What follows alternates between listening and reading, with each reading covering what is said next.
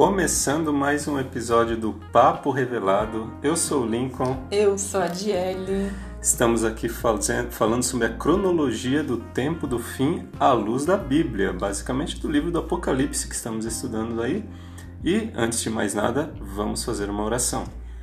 Senhor, nós te louvamos pelas tuas verdades, pela tua palavra. Que o Senhor abra agora nossa mente e nosso coração para entendermos o que o Senhor deseja que conheçamos. Em nome de Jesus, amém. Amém.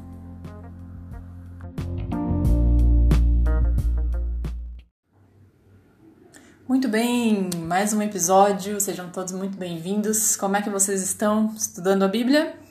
Ótimo. No episódio anterior nós falamos sobre o Apocalipse 8 o toque das sete trombetas, porém a gente só falou das quatro primeiras, então hoje a gente vai dar continuidade aí, entrando no capítulo 9. É, tudo bem, Lincoln? Tudo bem. Então vamos embora para mais um episódio. Nós vimos o que após o fechamento então da porta da graça, vai ser permitido a Satanás fazer a obra de destruição que ele sempre quis fazer. Mas é, ele só terá poder para atingir um terço, né? A parte, a terça parte da Terra, não é isso? Sim, exato. Então ele vai tentar fazer com que através dessas destruições as pessoas acreditem que o sofrimento está sendo mandado por Deus. É por isso que é importante a gente entender a diferença, né, entre as trombetas, os flagelos que vão acontecer durante as trombetas e depois mais para frente quando a gente for estudar aí as pragas. Então ele vai tentar desacreditar a fé do povo de Deus, dos santos, né? E ao mesmo tempo vai tentar instigar os ímpios para que então haja um decreto de morte para aqueles que são os guardadores do sábado, para aqueles que têm o selo de Deus. Por exemplo, a gente vai ler agora aqui em Apocalipse 9, de 1 a 21, você pode pegar a sua Bíblia aí e acompanhar, que diz o seguinte: é, E o quinto anjo tocou a sua trombeta e viu uma estrela que do céu caiu na terra, e foi-lhe dada a chave do poço do abismo. E abriu o poço do abismo e subiu fumaça do poço, como a fumaça de uma grande fornalha, e com a fumaça do poço escureceu-se o sol e o ar. É, e da fumaça vieram gafanhotos sobre a terra, e foi-lhes dado poder como o poder que tem os escorpiões da terra.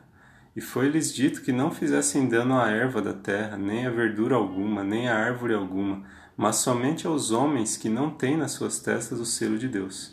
E foi-lhes permitido que não os matassem, mas que por cinco meses os atormentassem, e o seu tormento era semelhante ao tormento do escorpião quando fere o homem. E naqueles dias os homens buscarão a morte e não a acharão. Desejarão morrer e a morte fugirá deles. Impressionante, né, Diário, essa descrição? Impressionante. Veja só, Lincoln. João, é, ele usa o quê? As palavras que ele tem, aquilo que ele conhecia, aquilo que ele viu, de acordo com as referências que ele tinha, né? Porque Sim. eles, porque eram gafanhotos, eram escorpiões.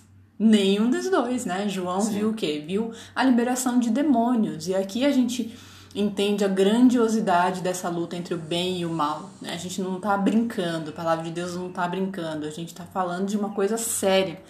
Porque Satanás é o anjo do abismo. né? No momento certo, ele vai ter a permissão para liberar as suas forças demoníacas e para atormentar a humanidade. Eu não sei quantos de vocês é, já ouviram ou não, mas você pode entrar depois lá no YouTube e procurar por Gabriel Estevão, que é o testemunho de um ex-satanista que mora na Angola. E ele se converteu ao cristianismo. E ele confirma, né, contando toda a sua história, porque ele foi, desde o nascimento, ele foi é, criado, preparado para ser um dos mais conhecidos servos ali, né, de Satanás. E ele acabou se encontrando com Cristo. Foi é um lindo testemunho de conversão, você pode conferir. Eu recomendo fortemente que você ouça esse testemunho. E ele diz que existem sim demônios cruéis, já que Satanás tem a chave do abismo, né?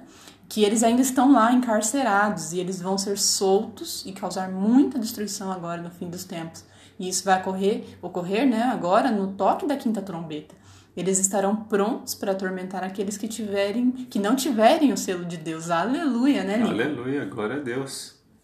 É, continuando aqui então a nossa leitura do capítulo 9, diz assim: E o parecer dos gafanhotos era semelhante aos de cavalos aparelhados para a guerra, e sobre as suas cabeças havia umas como coroas semelhantes ao ouro, e os seus rostos eram como rostos de homens. E tinham cabelos como cabelos de mulheres, e os seus dentes eram como de leões. e tinham couraças como couraças de ferro, e o ruído das suas asas era como o ruído de carros, quando muitos cavalos correm ao combate.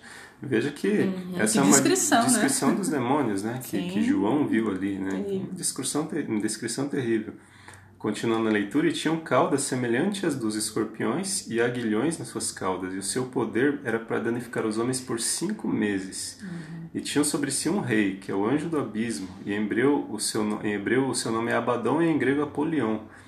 Passado já é um ai, eis que depois disso vem ainda dois ais. Interessante, Jerry, que eu já li é, um livro chamado Maçonaria do Outro Lado da Luz, Certo. de um escritor e ex-maçom do 32º grau, que é um dos graus mais elevados da maçonaria, chamado William Chobelin. Não sei se se pronuncia assim o nome dele. É, tem ali de graça no Google, para quem tiver o interesse de ver também, é só jogar o nome do livro Maçonaria do Outro Lado da Luz. E ele se converteu também ao cristianismo, e lá ele diz que Jabulon, ou Abaddon, que a gente acabou de ler aqui, dizendo que é o nome do, do anjo do abismo, de Satanás, né?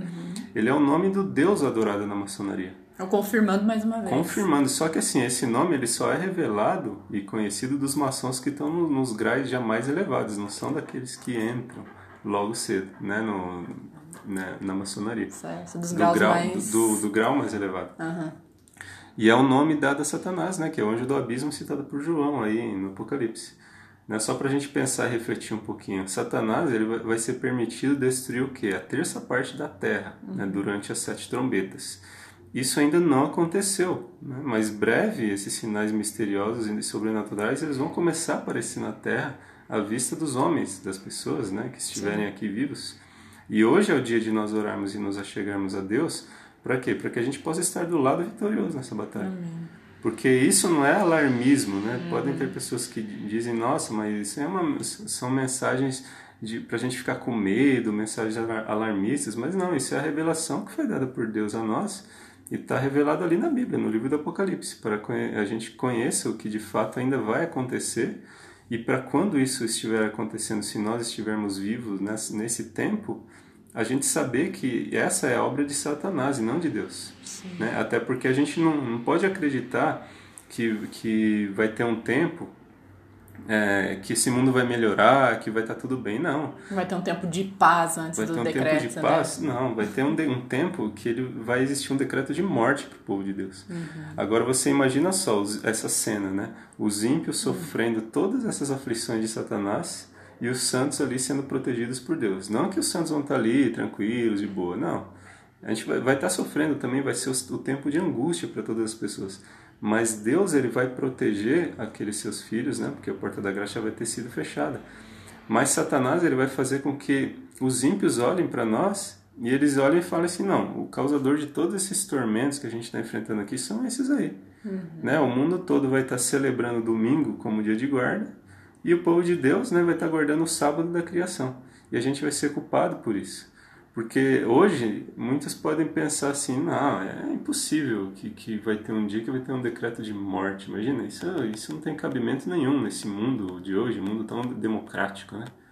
Mas a gente vai ver isso acontecer porque o caos vai estar instalado na Terra. Exatamente. E a gente já vê isso, né? Porque em nome da segurança de todos, é o que a gente está vendo na pandemia, né? Alguns têm que morrer, né? Exatamente.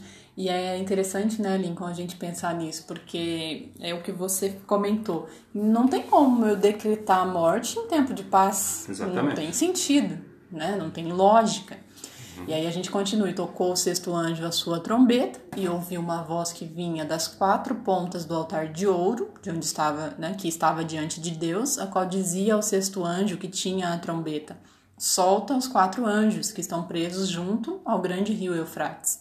E foram soltos os quatro anjos que estavam prepara preparados né, para a hora, dia, e mês e ano, a fim de matarem o quê?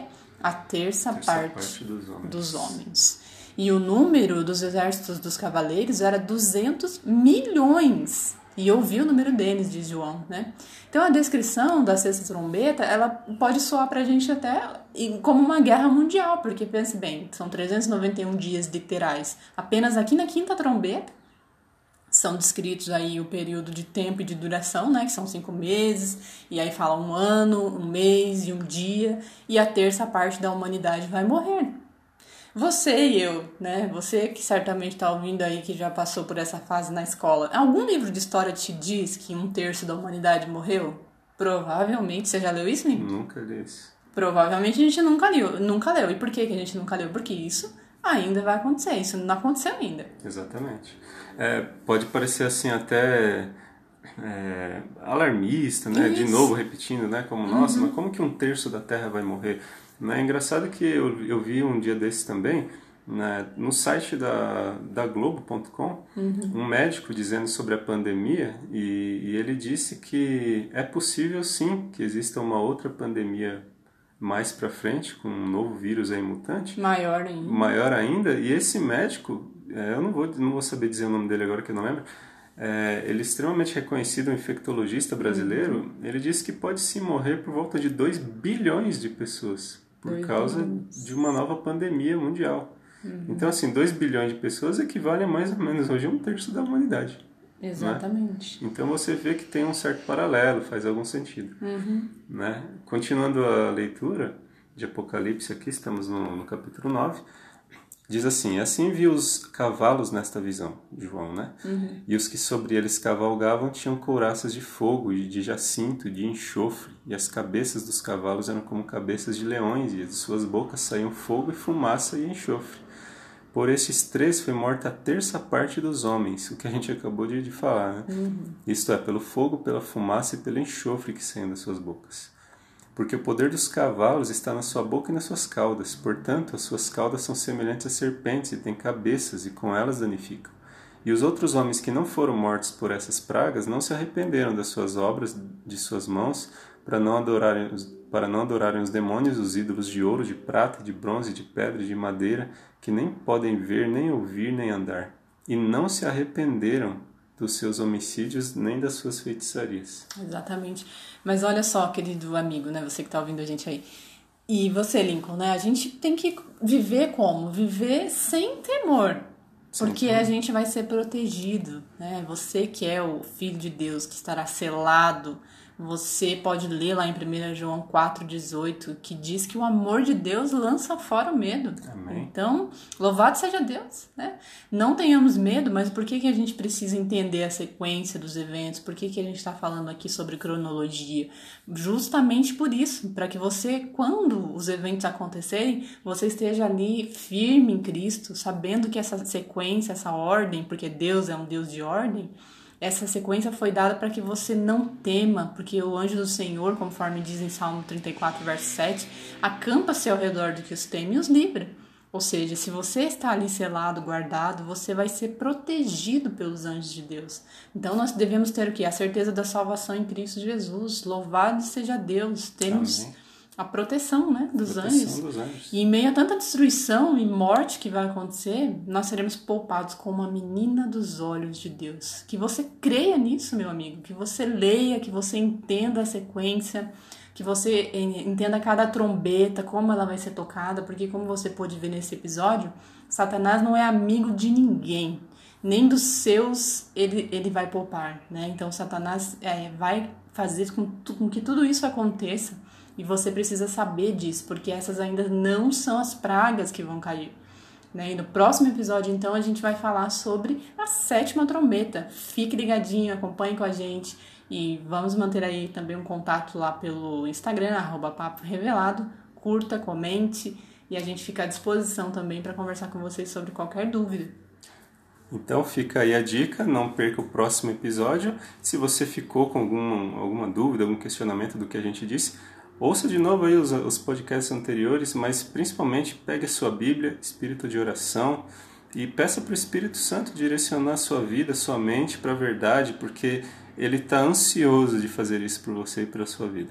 Fique com Deus e um abraço. Amém. Um abraço.